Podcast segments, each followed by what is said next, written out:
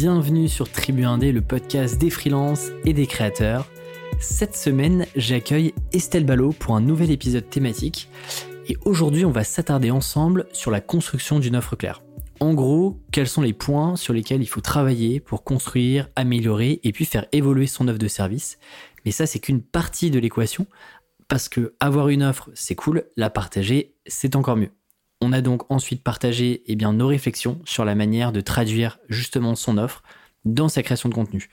Aujourd'hui, on va pas parler de prospection, on se concentrera vraiment sur la création de contenu comme un des canaux possibles pour vendre ses services.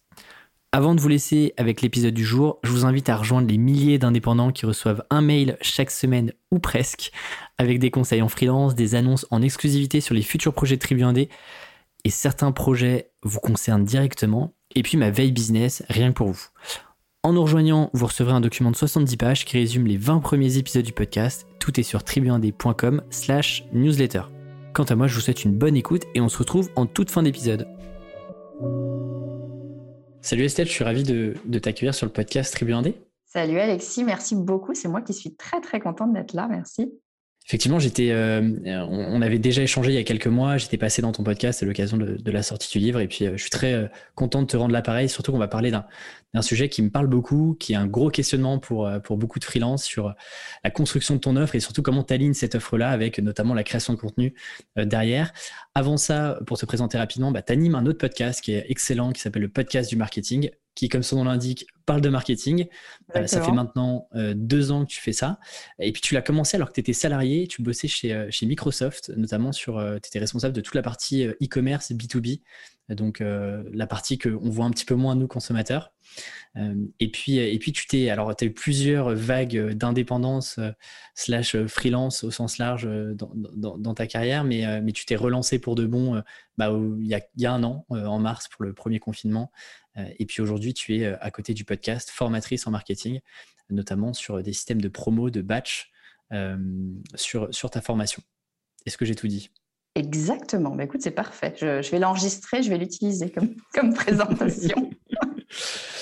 Avec toi aujourd'hui, du coup, euh, la, thèse un petit peu de, ce format, euh, c'était de se dire, en fait, quand on a un peu construit l'épisode, on s'est dit qu'effectivement, il y a plein d'indépendants euh, qui ont peur de vendre, de un peu trahir leur valeur en, tu la jouant un peu commerciale.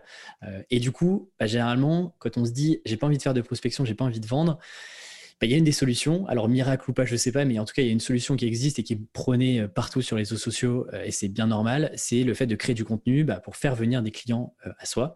Et donc, généralement, ce qui se passe, c'est qu'on on se met en place une mini stratégie, on crée des plannings édito, on publie aussi pendant quelques semaines.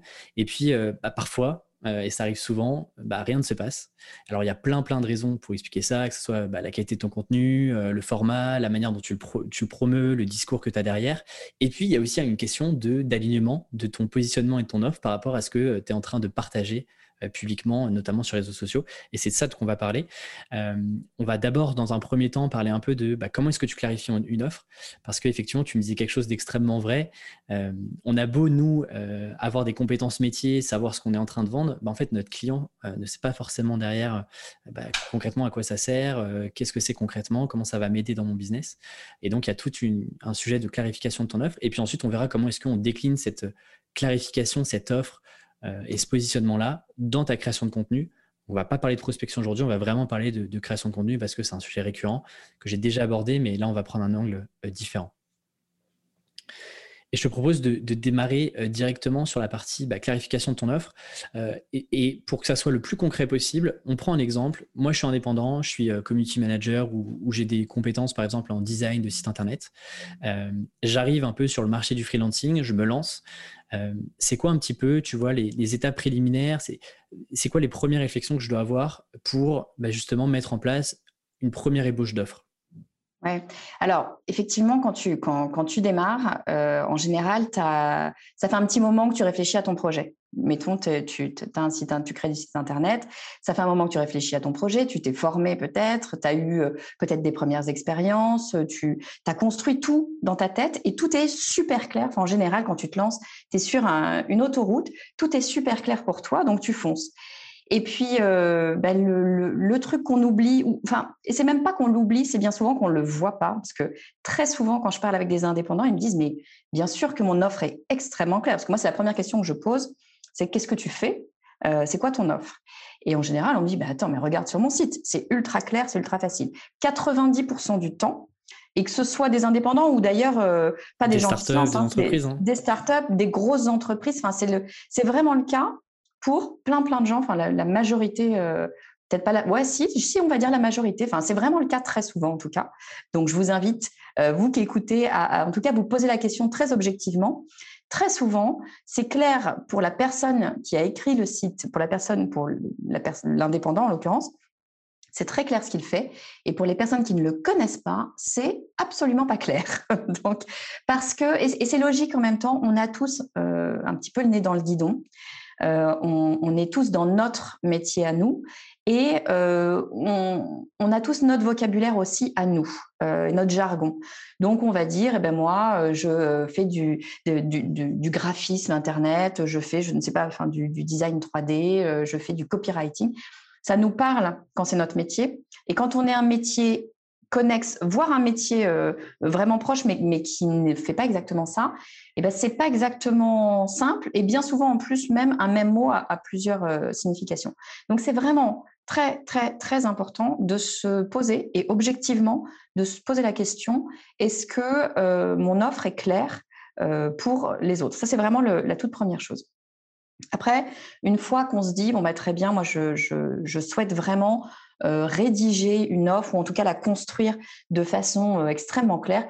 Pour moi, la toute première chose à faire, et, alors je, sais, ça fait sourire à chaque fois parce que je, sur le podcast du marketing, je crois que je le dis, je le dis à quasiment tous les épisodes. Donc, c'est ma marotte, hein, voilà, tant pis. Euh, la toute première chose à faire, c'est de revenir à son persona. Il n'y a pas de, pour moi, il a pas de, il n'y a pas de raccourci à avoir. Euh, il faut absolument euh, se poser la question de qui est son client idéal, qui est son persona, à quoi il ressemble, ce qu'il fait, quelles sont ses problématiques, parce que absolument tout passe de là. Moi, j'ai l'habitude de dire que euh, tout, élément qu'on va faire dans sa stratégie, dans sa stratégie globale, hein, même peut-être pas que la stratégie de communication, vraiment la stratégie globale de son entreprise, systématiquement, on doit se poser la question qu'est-ce que ça fait à mon persona? Donc, tu dois toujours revenir sur ton persona et évidemment sur ton offre. Enfin, c'est le cœur du métier. Euh, c'est juste évident euh, qu'il faut se reposer la question du persona. Donc, première chose à faire, c'est de bien comprendre son client et comprendre où est son problème. Parce que euh, quand on est indépendant, quand on, considère donc on va, proposer du service, là par exemple, créer un, site internet, on vient répondre en fait à un problème d'un client. quand je dis problème, attention, hein, c'est pas euh, forcément quelque chose d'absolument horrible et négatif euh, qui nous arrive, mais en tout cas, c'est une problématique, quelque chose qui entrave euh, le développement de, de, notre client. En l'occurrence, par exemple, peut-être notre client veut pouvoir communiquer sur Internet, il n'a pas de site Internet, il ne sait pas comment faire, donc il a un problème. La question vraiment euh, au cœur et la première à avoir, c'est de se dire qui est mon persona et quel est son problème, comment se matérialise son problème pour pouvoir comprendre euh, le problème et le problème qu'il y a derrière. Hein. Euh, là, sur le site internet, je dis je veux pouvoir communiquer, mais selon ton persona, tu vas certainement avoir des strates de problématiques derrière et c'est ça qui est essentiel à comprendre parce que c'est là-dessus que tu vas avoir des objections. Tu vois, justement, c'est intéressant parce que effectivement, les personas, euh, et ça m'a fait sourire quand tu me l'as dit, euh, ça fait sourire quand j'en parle aussi. Euh, à l'époque où j'étais même mentor chez, Live Mentor, c'est peut-être le, truc de base qu'on racontait. Et pourtant, tout le monde paraît. Enfin, j'ai l'impression que tout le monde a ça en tête. Tout le monde sait qu'il faut bosser sur ton persona. Et pourtant, en fait, peu de gens comprennent ce qu'il faut faire derrière pour travailler ton persona, puisque en résultat final, bah, la plupart des sites internet, la plupart des discours, euh, encore hier, on m'a envoyé euh, un pitch deck, une présentation d'une nouvelle startup qui se lançait euh, pour faire de l'audio, de la vidéo, du podcast. Bref, on m'a envoyé le truc, j'ai pas compris. Et donc, j'ai l'impression que ce truc de persona, tout le monde sait qu'il faut travailler ses personas, qu'il faut d'abord se focaliser sur son client avant soi, etc. Mais j'ai l'impression que personne comprend vraiment la démarche à faire, le comment on arrive à bien connaître son personnage. Est-ce que c'est euh, des hypothèses que tu fais dans ton coin, euh, sur lesquelles tu te poses, ou tu réponds à une série de questions Est-ce que tu vas rencontrer tes clients? Toi, c'est quoi un petit peu ta, recommandation là-dessus ou tu as une sorte de début de méthodologie que tu peux avoir sur comment est-ce que je connais mon personnel Parce que parfois, bah, ton personnel est vachement éloigné de ton univers ou tu vois, si tu étais salarié par exemple pour une startup avant et que tu te lances et que tu as envie d'aider, je sais pas, des associations ou des PME de ta région, bah, tu vois, tu les connais pas forcément, tu, c'est difficile de travailler comme ça dans ton coin. Toi, c'est quoi un peu les, les conseils, la méthode que, tu conseilles là-dessus? Alors, première chose, je le dis encore une fois, pardon, je, prends juste un, step en arrière, mais c'est exactement ce que tu disais. il y a plein de gens, et, moi je suis vraiment une marketeuse, hein. j'ai fait toute ma carrière dans, dans le marketing, j'adore ça, j'y crois à mort, etc. Mais je le vois bien, il y a plein de gens, euh, même des gens proches du marketing, qui vont dire ouais, le persona, ok, ça c'est du bon blabla marketing pour pas euh, pour pas dire autre chose. Hein. C'est il y a plein de gens qui se disent bon c'est ok c'est sympa mais c'est pipeau, enfin c'est bon, ça va aller savoir ce qu'il y a dans le sac à main de Madame ou comment s'appelle son chien. Euh, on va arrêter d'aller trop loin.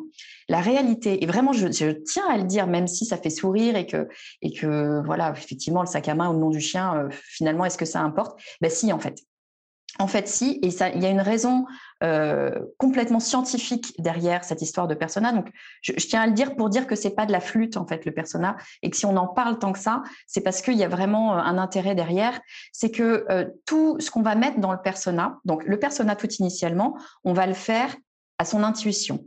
Très probablement surtout quand on commence, hein, en général, on a quelques informations sur le marché, sur qui vont être nos clients. Mais enfin, le gros, c'est beaucoup d'intuition finalement. Et c'est très bien. Quand on est entrepreneur, il faut aussi savoir faire confiance à son intuition. Donc, pas de problème, on a tout à fait le droit d'aller avec son intuition. Donc, on va avec son intuition mais on va les construire ce persona en rentrant dans le détail donc de euh, qui va être cette personne. Hein. Je refais pas toute l'histoire du persona, mais en gros c'est qui est cette personne, ce qu'elle fait dans la vie, quelles sont ses habitudes, ses habitudes de consommation, et jusqu'à connaître cette personne intimement, comme si presque c'était notre meilleure amie, et donc savoir ce qu'il y a euh, dans son sac à main, euh, quelles sont les choses dont cette personne ne se sépare jamais, quel est le nom de son chien et, le prénom de son meilleur ami.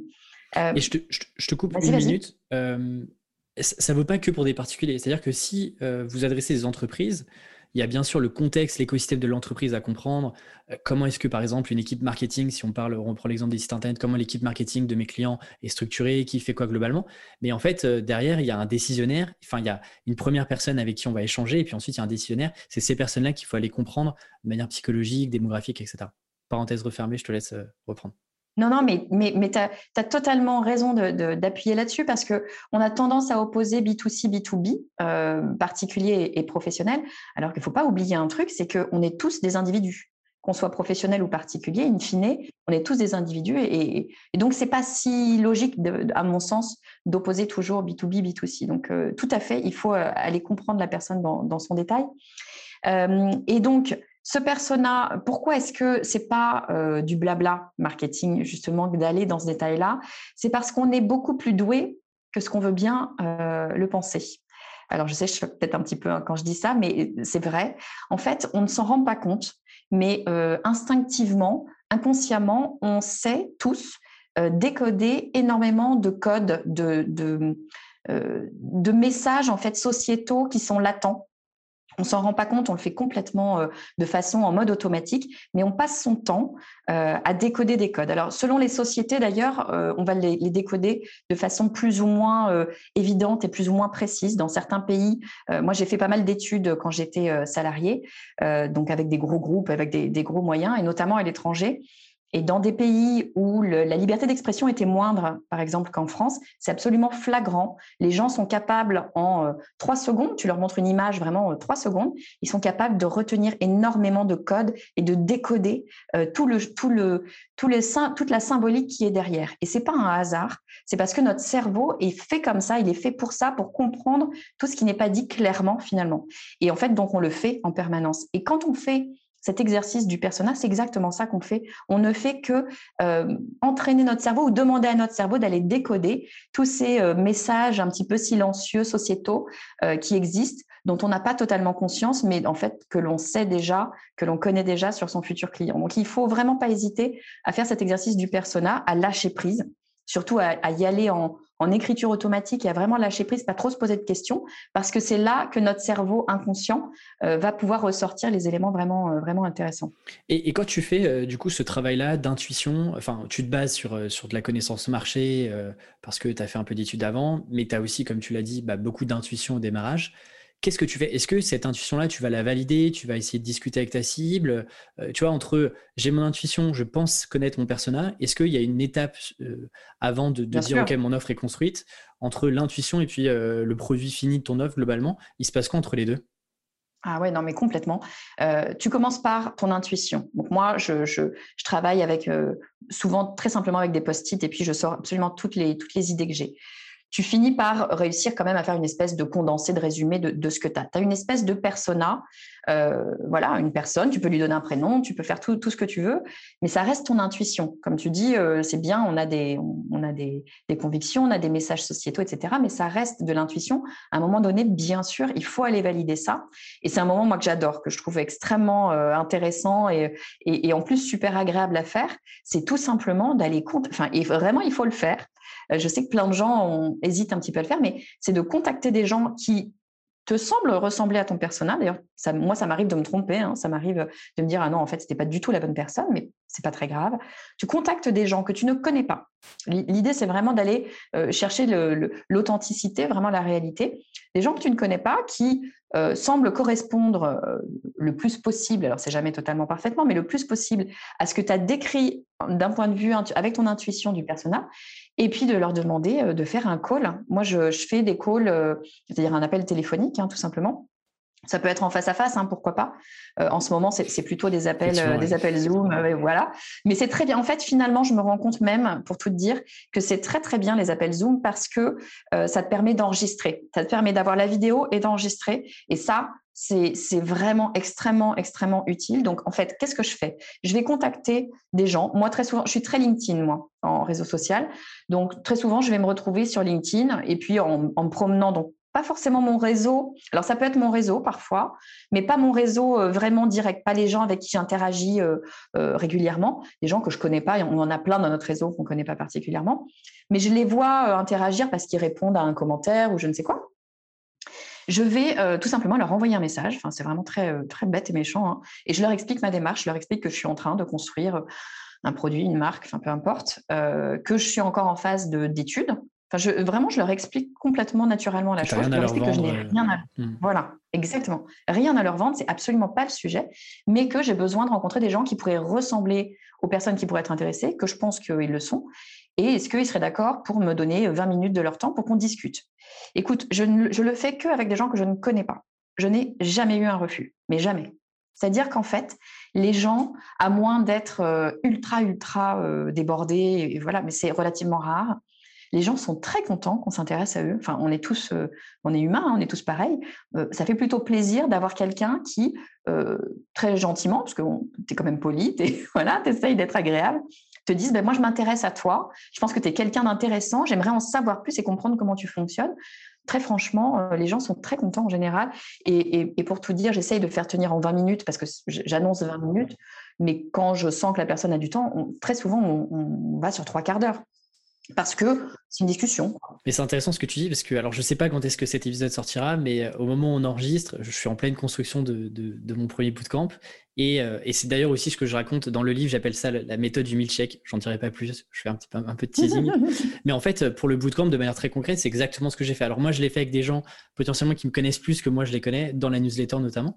Et euh, tu vois, j'ai fait 15-20 appels avec des personnes pour bah, mieux comprendre. Moi, j'avais des hypothèses sur le positionnement du bootcamp, sur l'offre du bootcamp justement. Et j'ai fait ces appels-là pour valider, invalider certaines hypothèses. Donc c'est exactement ce que tu es en train de. Et c'est valable à la fois pour une offre de service, mais aussi pour euh, un produit digital, euh, une marque, etc. Et alors très rapidement, avant de passer au, prochain sujet, euh, dans les très grandes lignes, qu'est-ce que tu racontes toi dans un call comme ça? Parce que ça aussi, c'est toujours un peu la peur de dire, ok, je vais faire un, appel, j'ai rien à lui vendre, donc faut pas que je lui parle de moi. Qu'est-ce que je vais lui raconter? Comment je vais l'intéresser? Est-ce que tu structures un peu ton appel avec des grandes parties? Il y a des grands sujets que tu as envie d'aborder? Comment est-ce que, ensuite, du coup, tu vois, cet appel-là, il te permet de corréler ou non euh, toutes tes intuitions que tu as eues sur ton persona? Ouais, alors effectivement, ça, dépend un petit peu parce que moi j'ai deux, alors j'ai deux façons de faire. Soit j'ai travaillé, moi je, je travaille souvent d'abord le persona et ensuite l'offre. Donc, si, je l'ai fait en deux étapes euh, différentes, ce que je vais faire bien souvent, c'est je vais travailler le personnel à l'intuition. Je vais souvent aller valider certaines intuitions, des intuitions du type, euh, moi je pense que ma cible, c'est plus des femmes que des hommes. Tu vois, des grosses intuitions. Hein. Euh, je pense que ma cible, c'est plutôt des salariés ou plutôt des indépendants. Voilà, ce genre de choses-là. Ça, je vais aller le valider d'abord avec un questionnaire parce que je trouve que c'est facile à, mettre en place. Donc, un petit questionnaire sur, sur, sur ou autre, hein, peu importe je vais envoyer un questionnaire à euh, X personnes pour pouvoir euh, avoir une espèce de statistique et pouvoir avoir ces infos-là. Donc, une fois que j'ai validé ces éléments-là, je vais aller construire mon offre. Et mon offre, euh, je vais bien sûr m'appuyer, on le disait, hein, sur le persona, mais je vais rentrer un peu plus dans le détail. C'est-à-dire que ce que je vais aller chercher Enfin, c'est pas que je vais rentrer plus dans le détail, c'est que je vais aller cibler de façon plus précise. Ce que je vais aller chercher dans mon offre, c'est euh, bien sûr, je vais avoir construit, je vais avoir proposé, réfléchi mon offre en fonction de quelque chose qui va euh, être intéressant pour mon persona. On est bien d'accord. Hein C'est-à-dire que je vais aller essayer d'identifier quel est le problème de mon persona euh, qu'est-ce qui l'arrête, qu'est-ce qui l'empêche, qu'est-ce qui le fait buter, qu'est-ce qui le, tu vois, et je vais essayer d'y répondre. Ça, c'est le, le, vraiment l'offre euh, de, de, base. Je vais essayer de construire toute ma promesse autour de ça. Mais quand je vais avoir tout ça qui est euh, un petit peu rédigé et un, peu clair dans ma tête, je vais faire un call, donc plusieurs calls, hein, comme tu disais, avec des gens qui ressemblent à mon persona. Et les questions que je vais essayer vraiment d'aller chercher plus en détail, c'est les objections enfin pour moi, les objections, c'est vraiment le truc le plus important. Alors, qu'est-ce que c'est les objections? Enfin, ce que j'appelle les objections, c'est la raison. c'est la raison pour laquelle cette personne qui, euh, sur le papier, a toutes les raisons d'avoir besoin de mon offre, pour quelle raison est-ce qu'elle n'a pas de mon offre? À moi ou à quelqu'un d'autre hein, d'ailleurs, c'est pas que euh, la mienne, mais a besoin d'un site internet. Pour quelle raison est-ce qu'elle n'a pas encore travaillé avec un professionnel pour lui faire un site internet? C'est de comprendre ce qui l'a arrêté, parce que il y a bien une raison. Si, cette personne est vraiment personnelle, il y a bien une raison pour laquelle elle l'a pas fait. C'est peut-être juste, bah, j'allais le faire, j'ai pas le temps. Sauf qu'il y a quand même de bonnes chances pour qu'il y ait plein d'autres raisons derrière. Et c'est ces raisons-là qui sont ultra, mais c'est de l'or quand tu arrives à les trouver, parce que sur ton offre, quand tu vas la construire et quand bien sûr tu vas communiquer ton offre, eh bien tu vas pouvoir euh, euh, parler de ces objections-là. Et qu'est-ce que ça va faire de parler de ces objections-là? Tu vois, d'a priori, tu vas dire, bah, c'est génial, tu, tu lèves les objections. Donc, elle n'a plus ces objections. Ces objections, c'est un mot difficile. Si tu, si tu as bien fait ton, ton boulot, alors c'est vrai, c'est bien, mais ça a un, un, vrai avantage autre qui est que la personne, logiquement, va se dire, mais c'est pas possible, elle est dans ma tête elle sait exactement ce que j'attendais, elle sait exactement ce qui m'embête, elle sait exactement ce qui me gêne. Cette personne me comprend parfaitement, donc je peux lui faire confiance et donc j'ai envie de travailler avec elle parce que clairement, avec qui est-ce que tu travailles? Et surtout, c'est encore plus vrai quand on est indépendant, quand on vend du service notamment, euh, on marche à la confiance. Tout le monde, hein. je pense que la, confiance est l'un des critères euh, vraiment euh, fondamentaux pour décider de travailler avec quelqu'un. donc dès lors que la personne va se dire oh, elle me connaît comme si c'était ma meilleure amie. Euh, c'est gagné. Tu as déjà gagné en amont. Et d'ailleurs, je rajouterais quelque chose qui est extrêmement important là-dessus. Euh, en fait, ça a un pouvoir aussi de, de, de, savoir qu'est-ce qui compte vraiment pour la personne que tu as en face de toi. Il y a un exemple qui est typique et qui est tiré d'un super bouquin que je recommande souvent qui s'appelle le MOM Test. Je crois qu'il a été traduit en, français. en gros, ça t'explique un peu comment poser les bonnes questions pour pas non plus que la personne en face de toi te raconte ce que concrètement tu as envie d'entendre. Mhm. Et elle prend, euh, enfin, l'auteur prend l'exemple euh, notamment de, euh, des salles de sport, le fait de faire du sport, des coachs sportifs. Globalement, tout le monde a envie d'être en forme, d'être en meilleure forme, de perdre du poids, d'être plus musclé, d'aller faire du sport. Mais en fait, dans beaucoup de cas, euh, oui, les gens vont te répondre qu'ils aimeraient faire du sport, euh, mais une des raisons souvent, c'est bah, j'ai pas le temps. Et en fait, quand tu vas creuser avec un certain nombre de questions derrière, tu te rends compte que la vraie raison, c'est pas forcément qu'il a pas le temps ou qu'elle a pas le temps. C'est juste qu'en fait, c'est pas dans ses priorités. C'est pas une problématique suffisamment forte aujourd'hui pour qu'elle puisse se dire je vais investir dans un coach, je vais investir dans une salle de sport, etc. Et donc, en fait, ça permet aussi de savoir, OK, ce type de personne-là, euh, et par rapport à toutes les infos qu'on aura pu récolter avant en quanti et puis en quali, euh, enfin pendant l'appel, bah, ça nous permet de savoir en fait ce genre de personnes-là potentiellement n'est pas dans notre cœur de cible et donc c'est pas des personnes qu'on a besoin d'adresser parce qu'encore une fois on l'oublie souvent mais en freelance on n'a pas besoin d'avoir 150 clients en même temps comme une entreprise. Donc, en fait, c'est encore plus facile, je trouve, qu'une entreprise d'aller segmenter, d'aller ultra segmenter presque et de se concentrer vraiment sur la, clientèle cible qui a le plus besoin de toi à un, à un instant donné. Ce qui te permet un truc, d'éviter d'aller éduquer ton client sur, par exemple, moi, jamais je vais éduquer un client sur euh, l'importance du copywriting, d'écrire euh, bien sur un site internet. Il y a déjà tellement de clients qui ont compris ça et qui n'arrivent pas à résoudre que je ne vais pas aller m'amuser à aller éduquer euh, ce marché-là alors que je suis tout seul et que j'ai encore une fois pas besoin de, beaucoup, de, beaucoup de clients. Mais voilà, c'était, je trouvais ça intéressant. Non, mais c'est très juste euh, et, on revient sur euh, le fameux sujet de euh, nicher. Et, c'est vrai que d'aller nicher, de segmenter, de savoir exactement, et, l'offre participe à ça. Hein. Si tu es ultra clair sur ce que tu fais, ce que tu proposes, et bien en fait, tu es, déjà en train, en train de nicher et tu sais vers qui aller. Et tu as raison, il faut savoir ce que nous, on a envie de faire, mais il faut savoir aussi quel type de personne est bien pour nous, parce que ça sert à rien d'aller s'épuiser à essayer d'attirer des gens qui, de toute façon, sont pas prêts euh, à, travailler avec nous. Donc c'est vraiment, c'est là où tu vois les objections, j'ai trouvé extrêmement intéressantes, c'est parce que tu arrives à voir où en est la personne, euh, est-ce qu'elle est est-ce qu'elle est prête finalement à travailler avec un professionnel comme toi hein, D'ailleurs, c'est pas forcément nécessairement toi, mais en tout cas, est-ce qu'elle est prête ou est-ce qu'elle n'est pas prête? Et ça te permet comme ça de, de, positionner euh, vraiment ton, ton, offre finalement. Alors, tu parlais des clés d'entrée, donc tu avais le persona. Est-ce que tu vois d'autres choses qui te permettent ensuite de construire ton offre et d'un peu de la mettre, tu vois, de la mettre en forme? Oui, oui, bien sûr. Tu as le persona, donc on, démarre avec le persona, mais évidemment, il n'y a pas que le persona. Tu vas commencer euh, en général, c'est très bête et méchant, hein, c'est très simple, mais enfin, il faut le faire. Tu vas commencer par regarder autour de toi.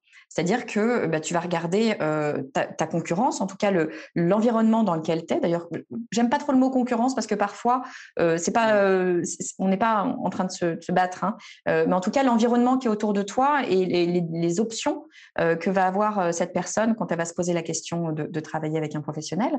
Donc ça, bien sûr, c'est extrêmement important de comprendre ton environnement et de comprendre ton environnement aussi dans les yeux du client. Euh, savoir ce qu'il en retient, ce qu'il en comprend, euh, ce qui est facile, pas facile, disponible, pas disponible, etc., pour pouvoir se positionner soi-même et le faire objectivement. Encore une fois, je pense que ce qui est peut-être l'une des choses les plus difficiles dans la construction d'offres, c'est d'être euh, objectif avec soi-même. c'est vraiment quelque chose, je pense qu'il faut avoir en tête en permanence et de se dire, attention, je suis en train de parler de moi-même, donc je vais avoir envie, selon ma personnalité, soit d'être méchant avec moi-même, soit d'être trop bienveillant avec moi-même. Donc il faut un petit peu en être conscient et, essayer d'objectiver euh, un, maximum. Donc, on va regarder cet environnement et on va soit se placer au sein de cet environnement. Et puis, euh, ce qu'on va essayer de construire, alors c'est un élément, je ne te cache pas, euh, assez difficile à faire souvent. Je sais que moi, dans ma formation, c'est l'un des éléments sur lesquels les gens butent beaucoup et, il ne faut pas buter dessus. Si on l'a pas, c'est pas grave et je pense qu'il faut continuer à avancer. C'est ce qu'on appelle l'USP, donc Unique Selling Proposition, c'est-à-dire qu'est-ce qui fait que. Proposition de valeur, ouais. Proposition de valeur. Qu'est-ce qui fait que tu unique hmm. Ouais, ouais, c'est même qu'est-ce qui fait que toi tu es unique, qu'est-ce qui fait qu'on va aller vers toi et pas vers quelqu'un d'autre. c'est ce mot unique en fait qui, qui, qui, fait peur à tout le monde. Donc on va l'oublier on, va jamais être unique, c'est pas vrai, hein, c'est un mensonge marketing. Là, pour le coup, euh, euh, à moins d'être vraiment euh, un extraterrestre, en général, tu fais des sites internet, bah, tu fais des sites internet. J'ai envie de te dire que voilà. Mais d'ailleurs, je pense qu'il faut, il faut, avoir, faut avoir un truc en tête, c'est que le positionnement, le mot positionnement, se positionner sur un marché, c'est quelque chose d'ultra marketing. C'est-à-dire que si vous décidez de vous positionner sur un marché euh, en 2021. En 2022, vous avez l'autorisation, vous avez le droit de changer. Euh, c'est juste, le positionnement est juste en fait un discours marketing. C'est pas un truc sur lequel vous êtes pieds et poings liés. Euh, c'est aussi important de le, préciser parce que parfois on a peur de se dire ah mais si je commence à vraiment me positionner sur ce discours-là, sur ces, éléments-là de langage, en fait, je suis grillé, je vais devoir faire ça pendant 10 ans alors que, alors que pas du tout. Mais effectivement, cette proposition de valeur-là, c'est un truc qui est pas simple. toi, tu des, as des, tu vois, par exemple, dans ta formation, les, personnes qui bloquent là-dessus, est-ce que tu, comment est-ce que tu essaies de les accompagner? Il y, a, une sorte de formule, il y a une manière de présenter ta proposition de valeur. Est-ce qu'il y a, tu as, deux, trois, trois billes là-dessus ou pas? Ouais. C'est pas une formule. En fait, euh, d'abord, c'est dédramatiser le truc. Ce, mot unique, euh, il faut le sortir. On ne va pas être unique, c'est pas vrai. Euh, ce qu'on essaye de comprendre là, c'est pas euh, parce que quand on dit unique, souvent on se dit, enfin en tout cas moi c'est ça que j'avais en tête quand j'ai quand j'ai commencé ma carrière, je me disais, oh, mais en fait il faut que je sois innovante, Il faut toujours que j'ai une innovation. Créer une entreprise, c'est euh, être un savant fou qui innove tout le temps. non, il n'y aurait pas beaucoup d'entreprises s'il fallait absolument créer un nouveau truc à chaque fois. Donc non, évidemment, c'est pas ça. Il n'y a pas besoin d'avoir une innovation. Quand on dit être unique, euh, c'est qu'est-ce qui fait que tu es toi et pas la personne d'à côté. Et la réalité, c'est que tu es unique euh, en tant que personne. Vraiment, euh, si on pose la chose en tant que personne. Et alors, pour les indépendants, c'est encore plus vrai et peut-être plus facile finalement pour les indépendants parce que euh, on est la personne de notre entreprise, on est notre entreprise, on est le visage de l'entreprise. Mm. Et en fait, c'est ça, c'est de dire qu'est-ce qui fait que euh, une personne a envie de travailler avec Estelle Ballot ou avec euh, Alexis Michela. Qu'est-ce qui fait que vous êtes différents? Vous êtes peut-être, alors il se trouve qu'on n'a pas les mêmes compétences, mais mettons si on travaille exactement sur, on, crée tous les deux des, des sites internet. peut-être qu'on crée d'ailleurs, alors plusieurs options. Soit on se dit, bah, euh, Alexis, lui, il fait des sites euh, qui sont graphiquement euh, très sharp, tu vois, avec des formes très géométriques. Là où Estelle, je fais un gros stéréotype féminin-masculin, hein, pardon. là où Estelle, elle fait des, formes rondes, machin. Je, je l'avoue, pardon. je suis une grande féministe, donc euh, je me dis que j'ai le droit. Mais bon. Donc, bref, on peut se dire, voilà, il y a euh, un style graphique qui est différent. OK, très bien, ça peut tout à fait être une différenciation. Mais ça peut être aussi euh, de l'ordre de la personnalité rapport au client. C'est-à-dire que euh, peut-être qu'on va se dire, bah, Alexis, c'est quelqu'un qui est extrêmement calme, qui prend le temps, euh, qui est qui n'est pas du tout sujet au stress et du coup, il sait complètement absorber le stress de son client. Donc pour quelqu'un qui va être vraiment qui va avoir beaucoup de pression dans son business, Alexis est peut-être complètement recommandé. Là où Estelle, c'est quelqu'un d'extrêmement dynamique, jovial, machin, etc. Elle sait mettre une ambiance et du coup, quelqu'un qui a peut-être une espèce de pesanteur dans son quotidien, ça va peut-être l'aider à aller plus. Voilà. Des choses comme ça, ça peut tout à fait faire partie de l'offre. Il faut pas, et même je pense vraiment, je le dis quand on est indépendant, il faut se servir de ça. Notre personnalité, c'est vraiment euh, ça fait partie de notre offre et la raison pour laquelle on va aller travailler avec euh, tel créateur de site internet, tel copywriter, tel euh, peu importe, bien souvent, c'est aussi parce que ben, on a un bon fit avec la personne. Donc il faut, euh, il faut savoir, alors je sais que c'est difficile, mais il faut savoir mettre un petit peu de sa personnalité aussi euh, dans, dans, son offre. Donc, si je résume, il y a plein de choses sur la, manière dont tu peux euh, préparer, construire ton offre et donc ta proposition de valeur. enfin plutôt ta proposition de valeur qui forme une partie de ton offre mais il y a effectivement bah, le métier, les compétences que tu as qui sont potentiellement différentes d'un autre créateur de site internet. Il y a ta personnalité, ta manière dont tu vas aborder le projet. Il y a ton, par exemple ton processus de travail. Voilà comment est-ce qu'on va travailler. Euh, je vais être à vos côtés toutes les semaines ou alors euh, vous me laissez dans mon coin globalement, je caricature, mais vous me laissez dans mon coin, je vous livre le site au bout d'un mois. il va y avoir tout l'univers que on a créé euh, sur Internet, à la fois via nos contenus, euh, un site Internet, un univers graphique. Il va y avoir aussi nos compétences, nos expériences, pardon, les anciennes expériences professionnelles en tant que salarié, euh, des projets si on, est, on est jeune diplômé, d'anciens clients avec qui on a travaillé, qui en fait créent une unicité sans qu'on le veuille, mais en fait nous différencie aussi des autres. Ça, effectivement, c'est plein plein de choses sur lesquelles il faut travailler et sur lesquelles en fait on peut se poser des questions et on, on, peut trouver des choses, des éléments de différenciation.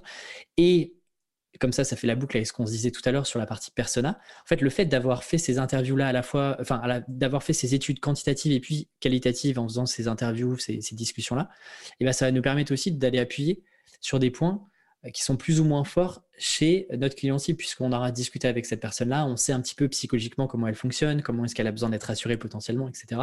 Et donc, ça nous permet, par rapport à notre trait de personnalité, à notre manière de faire, bah, de la rassurer euh, plus ou moins sur certains sujets, et donc de coller complètement euh, à ce que la personne et notre client cible a envie d'avoir en termes de, prestations.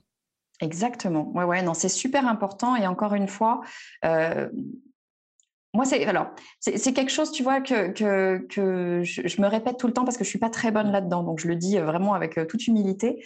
Euh, quand on fait un, un, entretien, une discussion, quand on est vraiment en discussion avec quelqu'un, avec son personnage en l'occurrence, pour, pour, essayer de comprendre vraiment ses besoins, etc., pour pouvoir construire son offre, il y a une chose à avoir en tête et on va s'en servir après pour communiquer son offre, c'est de parler moins que la personne qu'on interviewe faire super attention à laisser la parole à la personne, à faire en sorte que la personne parle. Moi, je sais que je suis très bavarde, donc j'ai tendance, parce que je m'enflamme, parce que, mais oui, mais je suis complètement d'accord, là, là, Et, et en fait, c'est un vrai problème parce que tu vas induire des choses chez la personne, mais surtout, tu vas t'entendre. Donc, tu vas t'auto-satisfaire. Tu vas être très content de tout ce que tu as dit, c'est très, très bien. Et tu vas aller dans le sens qui, toi, t'intéresse, mais tu vas pas laisser la, parole à la personne. Et c'est ultra important de laisser un maximum cette personne parler parce que, in fine, qu'est-ce que tu veux? Ton offre, ça n'est pas ce que toi, tu veux donner. C'est ton offre, ce n'est que le miroir de ce que ton audience attend. Donc, c'est extrêmement important de laisser la personne parler pour pouvoir prendre euh, ses, attentes, ses envies, ses objections, son vocabulaire. C'est pour ça que je disais, c'est vachement bien en fait de le faire sur Zoom ou, autre, hein, peu importe, mais de d'enregistrer. D'enregistrer, ouais. Euh, ouais parce que tu, tu c'est de l'or. Tu as tous les mots qui sont utilisés, tous les verbatims. Et ça, c'est vraiment super, super, super intéressant. Euh, donc, absolument, euh, pensez à appuyer sur le bouton enregistrer. Hein, ne, faites pas cette erreur d'oublier d'appuyer sur enregistrer. C'est vraiment super intéressant. Et, faites en sorte de laisser un maximum la personne parler, de faire des relances. Les gens parlent, hein. en fait, les gens adorent parler en général. Donc, laissez-les laissez parler. On confirme, on est, on est tous les deux podcasteurs. Euh, enfin, je sais pas toi, mais moi, j'ai jamais eu de refus sur le podcast. Euh, depuis, depuis deux ans. Donc, euh, ah, parce que les gens, les gens aiment, et, moi le premier, hein, moi j'aime bien aussi que quand on me pose des questions et que, que je peux parler de moi. Donc, mais oui, mais c'est agréable, c'est agréable. On est, on est tous, on a tous un côté, c'est un, un, petit peu d'ego, hein, mais on a tous un peu d'ego qui fait que ben, c'est agréable de nous demander notre avis finalement. Donc les, gens adorent parler, donc faites-les parler et vraiment dites-vous bien quand vous construisez votre offre que ça n'est pas euh, une construction par rapport à vous, c'est une construction par rapport à eux. Et ça, c'est, je pense que c'est la clé de voûte de tout. Dès lors que tu parles dans ton offre de l'autre, enfin de, donc de ton client, euh, ça change complètement le rapport euh, et, ça change cette mécanique de ce client qui finalement t'écoute ou lit mmh. ton offre ou peu importe hein, et se dit mais cette offre a été construite pour moi euh, et ça, ça change radicalement mmh. les choses. Alors, c'est passionnant, on pourrait encore parler plein plein euh, de, plein plein de choses dans, l'offre en tant que telle. Euh, j'ai envie qu'on, parce que c'est aussi une difficulté, une fois qu'on a son offre claire sur soit son site internet, soit sur son Google Docs, soit peu importe sur un, sur, un, endroit sur internet qu'on peut partager avec, avec ses prospects ou ses clients. la difficulté, c'est comment est-ce qu'on traduit cette offre, ce positionnement-là, dans notamment ta création de contenu.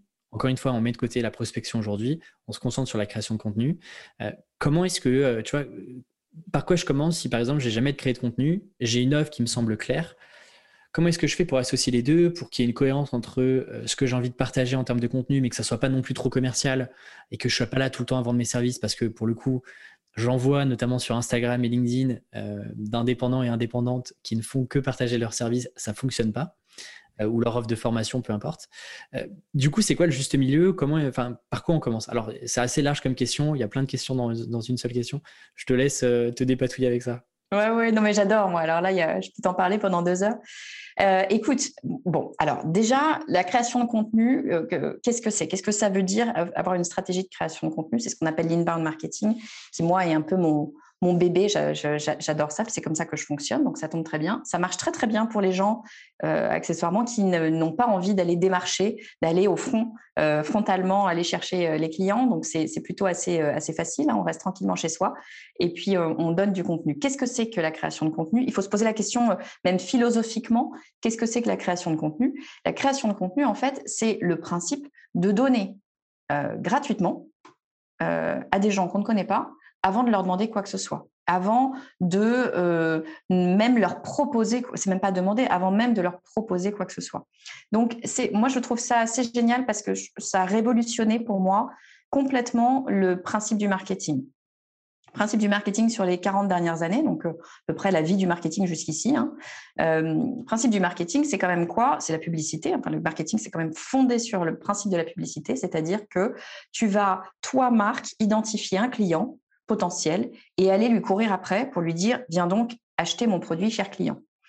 Là, la création de contenu, c'est de dire, eh bien, on va fonctionner exactement à l'inverse. On va casser tous ces codes-là, on va fonctionner exactement à l'inverse. Moi, Marc, j'ai euh, quelque chose d'intérêt pour le client. Donc, en l'occurrence, euh, du contenu, de l'information, ça peut être plein plein de choses différentes. Hein. Euh, j'ai de l'information, j'ai quelque chose qui est intéressant pour mon client, je vais le donner de façon complètement euh, presque altruiste, enfin vraiment, je vais le donner gratuitement, je ne vais pas me poser de questions, je vais le partager, parce qu'on est dans une société qui a, on va parler juste après si tu veux, mais qui a beaucoup évolué. Donc, je vais le partager et le fait de le partager va faire venir à moi des clients parce que bah, si j'ai bien partagé mon contenu, ils, vont, ils rechercher ce contenu-là et venir me trouver. J'en viens à ce lien entre l'offre et, la, et la, création de contenu, le partage de contenu. Quand on parlait de l'offre, on disait tout à l'heure, ce qui est essentiel à comprendre dans l'offre, c'est quel est le problème de mon client. Et c'est vraiment pour moi le, le cœur, la clé de voûte, c'est ce mot problème, même si j'aime, j'ai pas trouvé de bon mot. Hein, parce que j'aime pas le mot problème, je trouve qu'il est négatif, c'est pas forcément négatif, mais le challenge, euh. le challenge, voilà, ce qui, ce qui hmm. titille un peu la personne, ce qui, voilà, ce qui, ce qui lui, ce qui l'arrête. Et donc, eh tu vas créer ton contenu autour, bien évidemment, de ce problème, ce challenge, cet élément. Euh, l'idée étant de se dire qu'il faut que cette personne soit amenée à, à un moment donné, faire une recherche qu'elle soit sur Internet, sur un podcast, sur, en discutant avec des amis, en se disant, punaise, il y a ce truc-là qui me, qui me bloque ou qui me gêne ou qui m'embête et que quelqu'un, à un moment donné, que ce soit Google ou une personne, on s'en fiche, hein, c'est pareil, lui dise, mais attends, il faut que tu ailles voir ce contenu-là, cette personne-là, tu vas voir que tu vas avoir des réponses. Et ça, euh, ben c'est ça qui va faire que euh, tu vas créer une espèce de communauté. Alors moi, j'appelle ça une communauté parce que pour moi, c'est pas les clients. Enfin, tu vas potentiellement là-dedans avoir des clients. des clients, mais il n'y a pas que des clients. Exactement. Et c'est ça qui est bien. Et tu veux, tu veux, je te dise, moi, je trouve que c'est ça qui est bien. C'est ça qui fait que, euh, moi, j'aime beaucoup, enfin, je suis un peu euh, bienveillance et compagnie, tout le monde est heureux, on s'aime, on s'aime tous et tout est sympa. Mais, mais il y a quelque chose de ça là-dedans. C'est-à-dire que, ne soyons pas fous, hein, bien sûr, le, monde est tel qu'il est. Mais en fait, euh, avec l'avènement d'Internet, tu as un, truc, euh, enfin que moi j'ai découvert, tu vois, en, apprenant à construire des sites internet. Donc c'est marrant l'exemple que, que tu donnes. Il y a, C'était pas fait exprès. Hein. Ben non, tu vois, on n'en a pas parlé. Hein. Mais c'est vraiment venu de là. Il y a, je ne sais plus combien d'années maintenant, peut-être 7-8 ans, euh, j'ai voulu commencer à me former sur le, sur le digital. Je, venais vraiment du marketing, marketing de marque et pas euh, particulièrement le digital. Donc je me suis dit, bah, qu'est-ce que je vais faire? Je vais commencer euh, par ouvrir un blog. Je vais créer un blog, je vais voir comment, comment ça marche. J'y connaissais rien du tout. Et puis j'ai commencé à rencontrer par hasard en fait des gens qui s'y connaissaient un peu, qui étaient sympas, qui me donnaient deux trois conseils pour savoir comment faire un blog. Super sympa au bout de deux mois, je me suis dit c'est sympa le blog, mais à un moment donné, pour voir si ça marche et surtout pour voir si je peux transposer mes stratégies marketing, euh, branding de marque pure sur du digital, bah, il faut que je fasse un site e-commerce pour voir si j'arrive à vendre un truc. Donc, il faut que je crée un site internet. Et pour créer un site internet, là, pour le coup, moi, je ne sais pas coder, je ne sais pas rien faire du tout. Euh, et j'ai, pareil, découvert des groupes de gens très sympathiques que je ne connais pas, ni d'Ève ni d'Adam, et qui euh, bah, sont très sympas et te disent, mais attends, et moi, je vais t'aider. Si tu as envie de comprendre, bah, je vais t'aider à comprendre. Et ce groupe-là, c'est quoi? C'est la philosophie de, de beaucoup de choses sur Internet, c'est la philosophie WordPress, en fait, c'est l'open source. C'est-à-dire que sur Internet, tu as toute une notion du partage de connaissances qui s'est créé.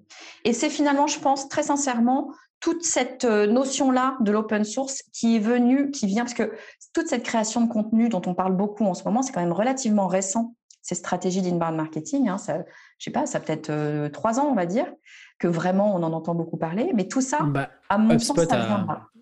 Ouais, HubSpot a popularisé ça il y a, il y a quoi? Il y a une petite dizaine d'années, je pense, quand même? Ouais, mais, mais, oui, effectivement. Ça monte euh, doucement, tu vois, et, et, c'est vraiment maintenant, en ce moment, hmm. que tu vois les choses très, très, très fortes. Et je pense que ça vient de cette, de cette, enfin, après, j'ai pas fait d'études sociétales dessus, mais je pense que ça vient de cette philosophie de l'open source qui dit que bah, j'ai un savoir, je suis pas obligé de le, de le, monétiser tout le temps. Je peux le partager dès lors que ça t'intéresse. Tu vois, dès lors que tu, tu, tu, fais un effort pour apprendre des trucs. Et, et donc, bref, voilà, dans, dans, le, dans, le, dans la création de contenu, tu as tout ça. Donc, pour bien créer ton contenu en fonction de ton offre, pour quand même revenir sur ta question initiale, je t'avais dit que je peux en parler de trois heures, ça peut aller vite. Mais pour, euh, pour revenir à, ta question, effectivement, il va falloir, euh, lorsque tu crées du contenu, te dire, OK, je sais qui est euh, mon client cible, je l'ai identifié. Je sais quel est le problème de mon client cible. Je vais créer du contenu sur un sujet qui va tourner autour de ce problème, mais qui va être très probablement plus large que ce problème. Pourquoi est-ce que je, vais le faire plus large que ce problème? Si je vais sur un problème vraiment ultra spécifique, à moins de, créer du contenu euh, ultra technique, hein, mais si on reste sur euh, un contenu euh, assez accessible, comme on fait nous sur nos podcasts hein, typiquement, ben, tu vas aller chercher une problématique bien définie et tu vas grossir l'audience.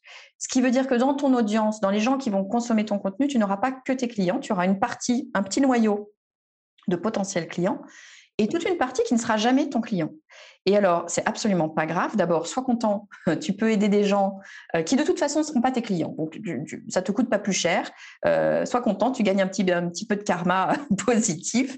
Tu auras aidé des gens. C'est très bien et c'est parfait. Qu'est-ce que ça va faire aussi? Ça va, toi, t'aider parce que ça, le fait que tu aies plus de personnes qui euh, consomment ton contenu fait une espèce d'effet boule de neige. Euh, c'est comme ça que fonctionne le digital et tous les algorithmes, en gros. Hein. Plus tu as de personnes qui sont intéressées par ce que tu fais, et ça, c'est vrai sur euh, Google, c'est vrai sur LinkedIn, c'est vrai sur Facebook, c'est vrai sur tous les algos.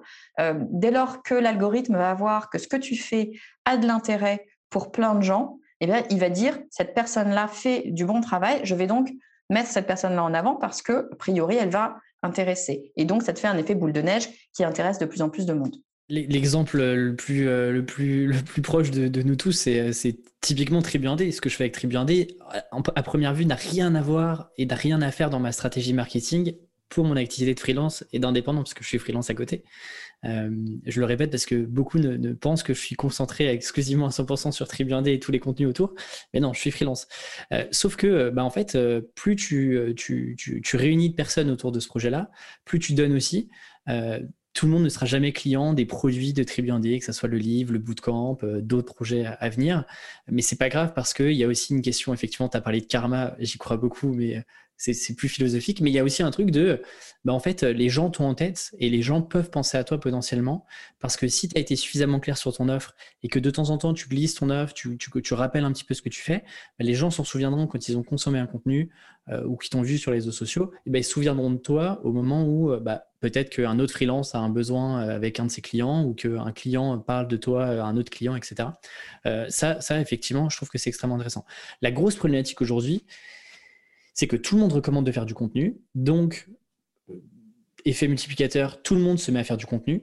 Euh, et donc, en fait, c'est ultra concurrentiel. C'est-à-dire que, quels que soient les réseaux sociaux, euh, on est inondé de, trucs dans tous les sens, de mails, de, posts, de podcasts, de blogs, de vidéos, bref, il y en a partout. Euh, même si toi, tu es convaincu de faire un truc qui est hyper quali, qui a de la valeur, etc. Tu vois, comment est-ce qu'en gros, tu, tu essaies de créer un truc qui n'est pas forcément unique, mais suffisamment différenciant Tu vois, c'est quoi un petit peu les, les ingrédients qui font que tu arrives un peu à sortir du lot euh, dans la masse de contenu qui existe, même sur le freelancing, euh, je te parle d'un truc que je connais bien, sur le freelancing, mais t'imagines pas le nombre de contenus, même sur Instagram, que j'ai découvert de, personnes qui ont des toutes petites communautés, mais qui, créent, qui créent, qui créent, qui créent. Euh, c'est hyper dur, en fait, de sortir du lot et d'intéresser des gens. Comment est-ce que concrètement on fait? Alors, c'est vrai que c'est pas simple. Hein. On va pas se, on va pas se leurrer. Il y a énormément, tout, tout le, absolument toute la connaissance je ne sais plus à qui je disais ça, je disais ça à l'une de mes clientes l'autre jour, euh, absolument toute la connaissance du monde quasiment euh, est déjà sur Internet. les cours d'Harvard sont euh, libres sur Internet. Donc, partant de là, à partir de là, voilà, a priori, c'est pas moi qui vais apprendre des trucs complètement phénoménaux à tout le monde. Donc, il faut, il faut aussi être humble aussi face à, cette, à cette création de contenu. D'abord, je pense qu'il faut se dire que euh, on ne va pas nécessairement euh, euh, toucher absolument tout le monde. Enfin, clairement, ce n'est évidemment pas le cas, et c'est pour ça qu'on parlait de, cibler, de segmenter et d'aller essayer de, trouver notre, audience. Après, je pense qu'il faut aussi la jouer malin on va va pas se le cacher. Tu le dis, tu le disais, et tu as complètement raison. Hein.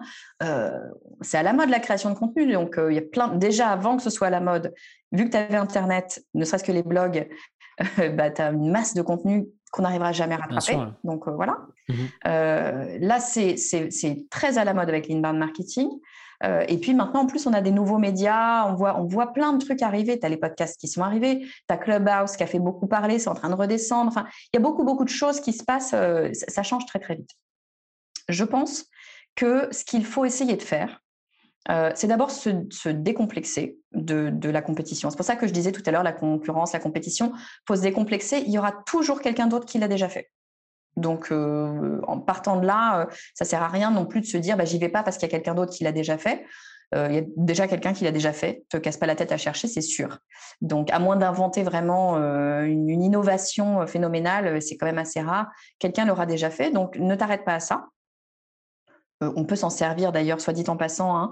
Euh, une des techniques de SEO les plus simples, c'est quand même d'aller chercher sur le sujet que tu souhaites traiter les 5, 10 euh, premiers blogs, épisodes de podcasts ou autres qui sortent, tous les lire, tous les écouter, vraiment les analyser et puis faire un article qui soit meilleur que ces 10-là en prenant toutes les meilleures choses que tu as dedans et en allant chercher à, faire encore mieux. Plus, plus tu as du bien, le plus ça porte le plus, en fait. Hein. Donc, tu peux mm-hmm. toujours essayer de t'en servir aussi pour euh, faire un contenu qui soit peut-être encore meilleur.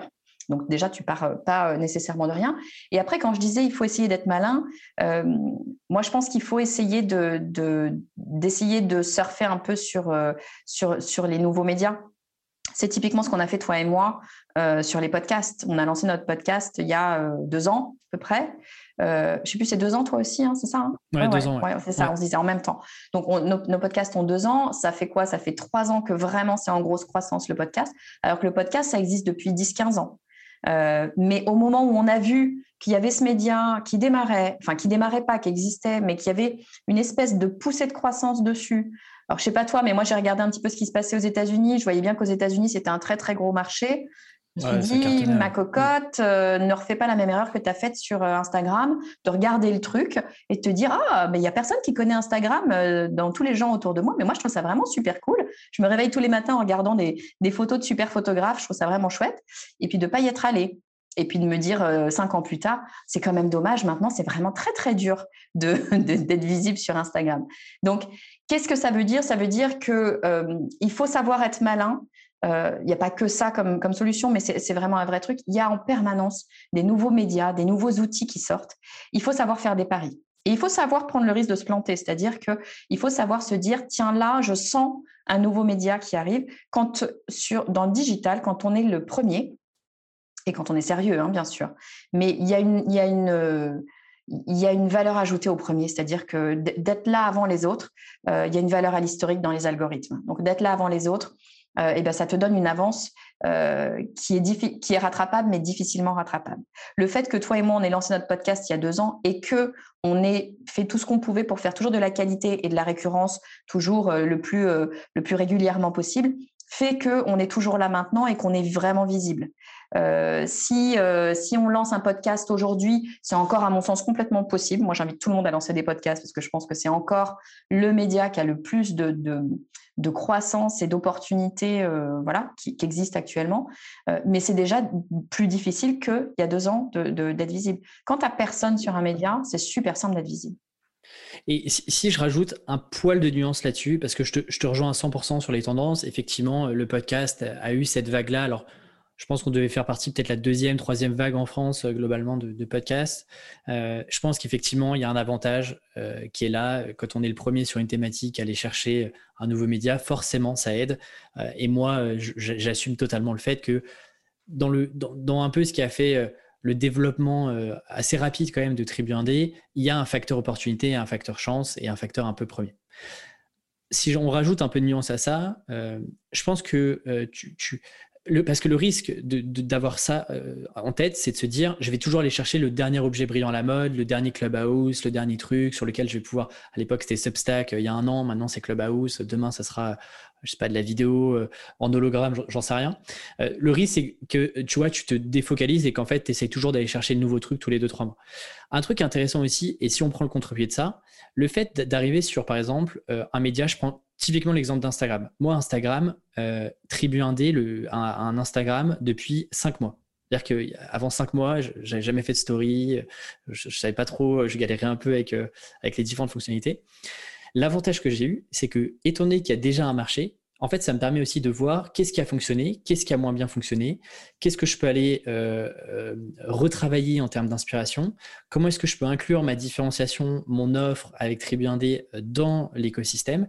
Et donc, en fait, ça te permet aussi d'avoir, tu vois, de, voir un peu tous les pots cassés qu'il y a eu, tout ce qui a moins bien marché, pour créer un truc qui est un peu unique aussi unique avec des grands guillemets, mais qui est un truc un peu différent avec une autre position de valeur, avec un, contenu différent, des formats différents, un axe graphique différent. Tu vois, par exemple, je te prends l'exemple de Tribu 1D sur Instagram. Il n'y a pas de photos euh, ultra travaillées, inspirationnelles, etc. C'est des couleurs qui sont très flashy, qu'on voit pas beaucoup sur Instagram, là où c'est souvent très pastel. Euh, très un peu doux, etc. Bah, moi, c'est assez agressif, c'est du bleu flashy et puis du jaune flashy. Euh, on parle de, il y a des sujets un peu plus, un peu moins inspirationnels, mais un peu plus concrets que ce qu'on peut voir ailleurs sur Instagram. Donc tout ça, tu vois, fait en sorte que bah, aujourd'hui le, compte se développe petit à petit. Je pense que c'est aussi un avantage d'arriver euh, après sur certains formats, de voir ce qui a fonctionné et de prendre un petit peu, tu vois, un peu à la carte, de te faire ton analyse et de regarder ce qui peut, ce qui peut bien fonctionner là-dessus et de, créer un peu ta, ton, propre petit écosystème, ton propre petit univers. Ouais, je suis, alors je suis, totalement d'accord avec toi. C'est le côté malin. En fait, hmm. tout, le, tout le principe du digital, c'est de réussir à comprendre. Je vais mettre le mot algorithme, mais c'est le mot algorithme au sens très très général, très générique du terme. C'est comprendre comment ça marche en fait. Et soit tu es là au début, tu es le premier et l'algorithme donne euh, de la force à l'historique, Soit, comme tu dis, tu viens après, mais tu as eu le temps d'analyser ce qui va marcher, ce qui va moins bien marcher, ce qui va être différent, etc. Et tu, as, compris les codes et tu appliques direct tous, les codes. C'est exactement ça. C'est, il faut, je pense, en digital, savoir être malin, savoir être agile, savoir, euh, voilà, être un petit peu, être un petit peu caméléon. Et ce que tu disais sur le shiny object est très très vrai.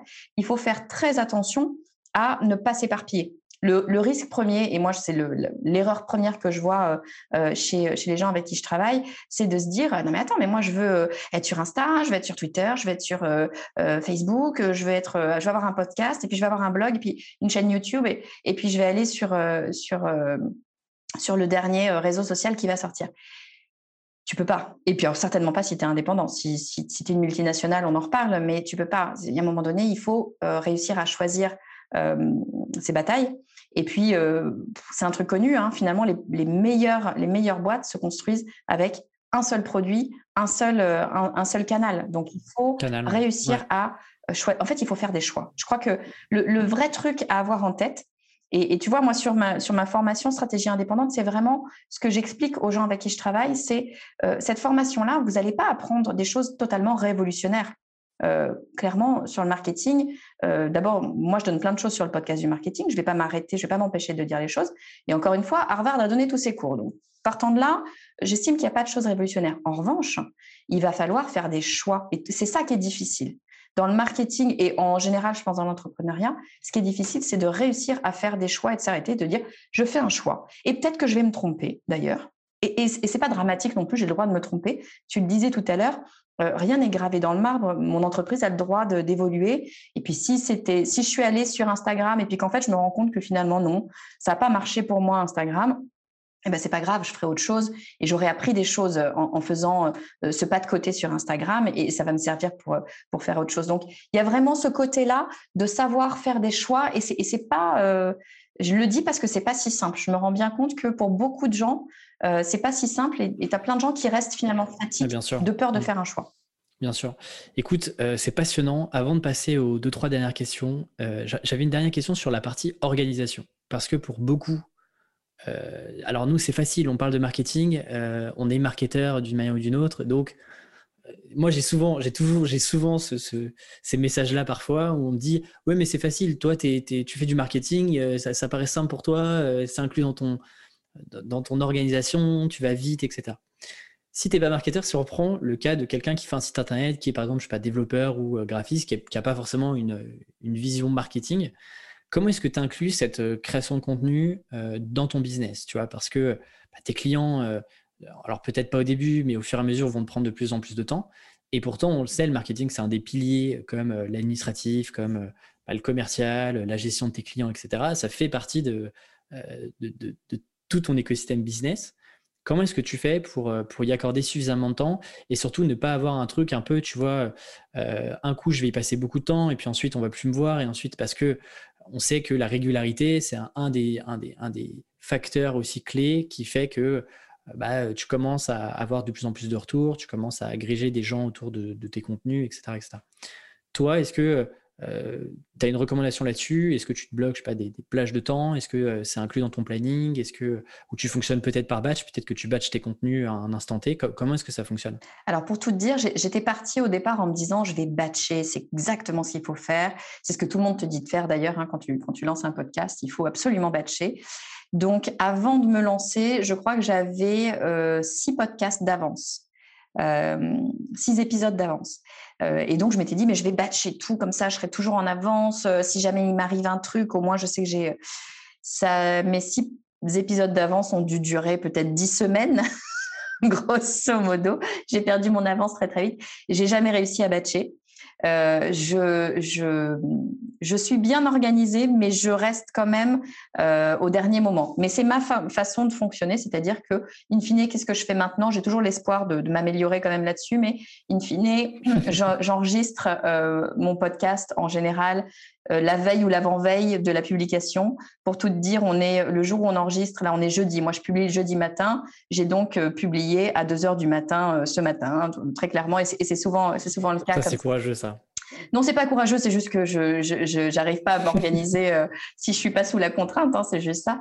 Mais euh, comment est-ce que je m'organise? D'abord, il y a une chose qui est quand même impérative à savoir, c'est que si on décide d'inclure la stratégie de contenu comme l'une de nos stratégies, parce qu'il y en a d'autres, hein, il y a plein d'autres choix qu'on peut faire. Mais si on décide d'inclure la stratégie de contenu, il faut savoir que ça prend du temps plus ou moins de temps selon le modèle. Hein. On peut faire des modèles, euh, typiquement un modèle d'interview prend plutôt un petit peu moins de temps qu'un modèle euh, dans lequel on va vouloir euh, délivrer vraiment du contenu soi-même parce qu'il va falloir bien sûr peut-être faire un peu plus de recherche et, et, charper un petit peu les choses. Enfin, tout dépend comment est-ce qu'on crée les choses. C'est vraiment très, très variable. Mais quoi qu'il arrive, dans tous les cas, ça va demander du temps. Et ce temps, il faut euh, l'inclure dans son, agenda, dans son agenda euh, euh, hebdomadaire. C'est-à-dire pour moi, c'est le temps récurrent, c'est du temps qui n'est pas négociable. Euh, tu vois, moi, ça fait deux, ans que, j'ai lancé. Je n'ai pas, et c'est pour le coup, c'est une vraie fierté, euh, mais je pense que ça participe du, succès du podcast du marketing. Je n'ai jamais loupé un épisode. Alors peut-être que je le publie à 2 heures du mat, mais j'ai jamais loupé un épisode, sachant que euh, j'ai commencé, tu le disais, j'étais salarié chez Microsoft, donc autant dire que j'avais des horaires qui étaient quand même un peu costauds. J'avais de quoi m'occuper. Donc, je travaillais, je le faisais la nuit. Euh, j'étais enceinte, c'est-à-dire que j'ai lancé le premier épisode euh, à peu près la semaine où j'ai appris que j'étais enceinte. Donc, premier trimestre, c'était quand même par terre. Euh, ensuite, j'ai accouché. Je n'ai pas loupé un épisode quand j'étais à la maternité. Là, j'avais pris un peu d'avance hein, quand même, pas non plus trop déconner. et je me suis tapé le premier confinement avec une petite fille de 6 ans, donc qui était en CP, à qui il fallait apprendre à lire toute la journée, et un bébé de 4 mois sur les genoux. Donc, il faut, pour moi, c'est, mais parce que tu sais que là, tu sais que là, tu me fais culpabiliser parce que moi, euh, sur, alors, sur la première année, j'ai été très régulier, euh, j'ai pas loupé, j'avais bien mon calendrier. je te cache pas, bon, 2020, on va dire que moi aussi, j'ai eu mon petit bébé à moi qui est, qui est, un bouquin, mais du coup, je suis un petit peu moins régulier sur 2021. Tu vois, il y a trois épisodes, on est, en, on est le 8 avril, il y a trois épisodes qui, ont été sortis. Euh, donc euh, là, tu me fais presque culpabiliser. De, normalement, je devrais sortir un épisode. Il ne faut pas culpabiliser. Le, ce que je veux dire par là, c'est que c'est pas. Je suis pas en train de dire que si on loupe des épisodes, euh, ça marchera pas. C'est pas ça. C'est que moi, en tout cas pour moi, j'ai fait, j'ai passé un contrat avec moi-même. C'est-à-dire qu'à un moment donné, quand j'ai lancé, je me suis dit, tu ne louperas pas un épisode.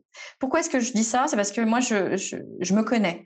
Si je commence à louper un épisode, si je me donne l'autorisation de louper un épisode, je sais que je vais en louper cinq derrière. C'est une question de personnalité, tu vois. Euh, d'habitude aussi. Hein. Et d'habitude, exactement. Moi, j'ai besoin de savoir que ça, c'est non négociable. J'ai le mercredi soir, je dois publier mon, mon, mon, épisode de podcast, même si je suis crevée, même si euh, je, trouverai je trouverai une façon de le faire. Euh, mais je le ferai. Et ça marche pour moi parce que c'est ça qui fait que j'ai tenu sur la longueur. Je pense que clairement, si j'avais euh, commencé à lâcher, euh, tu vois, hier soir, honnêtement, j'étais crevée. j'ai tout dire, j'avais la migraine, ça faisait deux jours que j'avais la migraine. Je me disais, mais c'est hors de question que je fasse un épisode. je me suis un petit peu arrangée avec moi-même quand même. J'ai pas fait l'épisode que j'avais prévu de faire. J'en ai fait un autre qui était plus facile et plus rapide à mettre en place. Mais je l'ai sorti parce que je sais que si ce jour-là où j'ai de la migraine, euh, eh bien, je ne le, sors pas. Moi, j'ai pas de peau, j'ai des migraines souvent. Euh, bah, à chaque fois que je vais avoir une migraine, la prochaine fois, je me dis, c'est l'autorisation, j'ai le droit de ne pas le sortir. Donc, c'est non négociable pour moi parce que c'est ma personnalité. Mais encore une fois, je pense que chacun doit le faire en fonction de sa personnalité. Mais ce qu'il faut, c'est bien être conscient que c'est un temps qui est euh, différent pour chacun, mais qui est là et qu'il faut impérativement l'inscrire dans son agenda comme temps récurrent, non négociable. Sinon, euh, ça, sinon ça s'en va. Enfin, c'est sûr que tu le, tu, tu, le feras pas à terme. À terme, ça partira parce que tout simplement, on a tous euh, d'autres choses à faire. et que les clients passent avant et que les urgences personnelles passent avant et qu'il y a toujours plein d'autres choses qui passent avant. Mais je pense que ce qu'il faut se dire, et, le fond de l'histoire, je pense, est là, c'est de bien comprendre une chose que je pense beaucoup de gens n'ont pas nécessairement en tête, donc c'est pour ça que je me permets de le dire, c'est que travailler pour son entreprise, c'est travailler. on ne travaille pas que pour ses clients et une part non négligeable du fait euh, de travailler, que ce soit d'ailleurs en tant qu'indépendant ou pas, hein, peu importe, c'est de travailler pour son entreprise. Et cette stratégie-là, qui est la création de contenu, et encore une fois, ça pourrait être une autre stratégie, hein, mais le fait de travailler sur la stratégie de son entreprise, la communication de son entreprise, c'est du travail. C'est pas euh, c'est pas juste du plaisir, c'est pas du euh, je fais rien. C'est ça qui va faire que demain vous allez avoir des clients. Donc c'est vraiment essentiel et il faut pas faut pas le voir autrement, je pense. Écoute, j'ai même pas envie de rebondir, je trouve que c'est une, belle conclusion euh, à l'épisode. Ce que je te propose, c'est de passer aux deux dernières questions euh, du podcast avant de conclure définitivement euh, l'épisode. La, première question, parce qu'on a parlé beaucoup de marketing, tu as, bossé toute ta vie dans le marketing. Si tu avais un bouquin à recommander sur le marketing, notamment pour les indépendants, alors c'est toujours une question difficile, euh, parce que euh, bah, quand tu lis beaucoup de bouquins marketing, euh, là, dans ton cerveau, ça chamboule dans tous les sens. Mais si tu en avais un, tu vois, qui pourrait aider d'autres indépendants potentiellement sur des sujets marketing, de structuration, par exemple, est-ce que tu en as en tête? Alors, j'en ai deux, trois qui sont sortis récemment que, j'ai en tête, mais c'est pas de cela dont j'ai envie de, te parler. Si j'en avais un seul, moi, à lire, je ne l'ai pas lu depuis longtemps, mais euh, si j'en avais un seul à recommander, c'est le plus vieux de tous les bouquins de marketing. C'est Principles of Marketing de Cutler. Donc Cutler, pour ceux qui connaissent pas, hein, c'est juste le type qui a inventé le marketing. Voilà, on va faire simple. Euh, et il a écrit, alors je crois qu'on en est, je ne sais même plus à quelle édition. Quand j'ai fait mes études, je crois qu'on en était à la 18e édition. Donc mes études, c'était il y a 20 ans. Donc, euh, ouais, on doit être à la 40e édition probablement. Peut-être qu'il a arrêté quand même les éditions. Il est plus tout jeune que Cutler, s'il est toujours avec nous. Euh, mais c'est la base pour moi. Et je dois dire que si, tu vois, des bouquins marketing, il y en a tout le temps. Et, c'est très bien et c'est tant mieux. Et le, et le marketing évolue en permanence. L'essence du marketing, euh, c'est un petit peu bougé avec l'inbound marketing, pour le coup, je dois dire. Mais l'essence du marketing, comment ça a été construit, pourquoi ça a été construit et ce qu'il faut faire, et cette histoire de persona, typiquement, il commence par ça, c'est-à-dire les gros fondamentaux du marketing, ils n'ont pas bougé. Euh, et cela, tu vas les retrouver dans Principles of Marketing. Donc, je, ouais, je dirais, on, commence par les bases et puis euh, on, fera tout ce qu'on voudra après. On rajoutera les paillettes par-dessus. Et, par curiosité, les, deux, trois bouquins que tu avais en tête, s'il y en avait un des trois récents, tu, tu penses auquel? Ah, écoute, euh, moi j'aime bien. Euh, alors, je suis un peu fan du, gars, donc euh, évidemment, j'aime bien. j'aime bien. alors, comment ça s'appelle? Mince, pardon. Je crois que ça s'appelle growth hacking, tout simplement. De, entre autres, parce qu'ils sont trois. Pardon, j'oublie toujours les noms des deux autres, mais de, de, Grégoire Gambato. qui, est, vraiment super, enfin qui est vraiment bien. C'est-à-dire, je, pour ceux qui sont sur LinkedIn, je pense que vous avez déjà vu passer le nom de Grégoire Gambato, euh, euh, certainement, parce que c'est un peu la star de LinkedIn en ce moment. Voilà. Euh, mais le mec, je, l'ai reçu sur le podcast du marketing et vraiment, il est extrêmement sympa. et, moi, il m'a filé plein de vrais conseils ultra pratiques. Du coup, j'ai acheté son bouquin derrière. Encore une fois, il l'a pas écrit seul. Hein, pardon, j'ai oublié le nom de, des deux autres personnes. On le retrouve. Ouais, bah, je, je, te l'enverrai, tu, le mettras dans les notes de l'épisode. Mais, euh, mais, mais euh, c'est un bouquin, moi ce que j'aime beaucoup, très souvent dans les bouquins marketing, ce que je reproche, c'est que c'est beaucoup de théorie. Euh, c'est une grande idée qui est retournée dans, tu vois, dans 15 sens différents. Et, ça m'agace un petit peu. c'est un peu à l'américaine, tu vois, on te répète finalement 15 fois la même chose. Bon, moi, ça m'agace un peu. Euh, j'ai pas du tout trouvé ça dans ce bouquin-là. Ce bouquin-là, c'est vraiment un livre extrêmement pratique qui t'explique euh, en huit étapes, donc ils te le disent en huit semaines, enfin peu importe, hein, en huit étapes comment tu vas pouvoir développer ton business avec des techniques de gros hacking et de façon ultra, ultra euh, documentée, c'est-à-dire qu'ils vont te dire euh, tu peux utiliser tel outil que tu vas trouver sur tel site internet. Enfin, c'est vraiment très, très, très pratique. Et j'ai vraiment beaucoup apprécié ce côté pratique. Je te file des conseils, applique-les. Mmh. Très bien. Ok. Est-ce que si tu avais un tableau géant qui soit visible par le monde entier, qu'est-ce que tu écrirais dessus? Alors, moi, je mettrais une phrase que je me répète souvent. Euh, je fais partie de ces personnes qui sont très euh, dures avec elles-mêmes parfois. Je pense qu'on est nombreux, nombreuses euh, comme ça. Hein. On est très exigeants avec soi-même. C'est souvent le cas des entrepreneurs d'ailleurs. Et, et c'est pas toujours une bonne idée, je trouve. Et, voilà, je suis quelqu'un, je le disais tout à l'heure, j'aime beaucoup la bienveillance euh, et on a le droit d'être bienveillant avec soi-même aussi. Donc, c'est une phrase anglaise, parce que je ne sais pas trop la traduire en français, je trouve que c'est plus joli en anglais. Donc, j'ai dit en anglais, c'est Be kind with yourself. En gros, sois gentil. Alors, gentil, ça fait un peu niais en français, mais soyons bienveillants avec nous-mêmes. soyons bienveillants avec nous-mêmes comme on serait bienveillant avec les autres. En général, on est plutôt sympa. Donc, on, essaye d'être bienveillant avec les gens. Euh, soyons-le avec, euh, avec nous-mêmes. Tout va bien. C'est pas grave. Écoute, euh, je, souris. Alors, on enregistre aussi la vidéo. Je ne sais pas, encore une fois, si, cette vidéo sortira un jour sur YouTube, mais pour celles et ceux qui nous écoutent en audio, je, souris parce qu'effectivement, on oublie souvent d'être bienveillant et conciliant aussi, et juste sympa aussi avec, avec soi-même et de se féliciter aussi du, du, chemin parcouru au fur et à mesure, là où tout va trop vite, où tout le monde se compare avec tout le monde. Donc, c'est encore une fois une belle conclusion, Estelle. Où est-ce qu'on te retrouve? Où est-ce que les, personnes peuvent te découvrir, discuter avec toi et voir euh, un peu ton univers? Alors écoute, il y a deux endroits. Euh, le premier, c'est le podcast du marketing, donc le podcast du marketing.com. Je ne peux pas faire plus simple. Et puis euh, le deuxième, c'est LinkedIn. vous me trouverez sous mon nom, Estelle Ballot.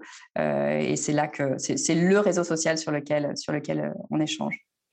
Je mettrai comme toujours tous les liens euh, dans la description du podcast. Merci beaucoup Estelle. Euh, j'ai passé un super moment, j'ai appris plein de trucs. J'espère que les gens euh, auront appris autant que moi. et puis je te souhaite une, une belle aventure et je te dis à très bientôt.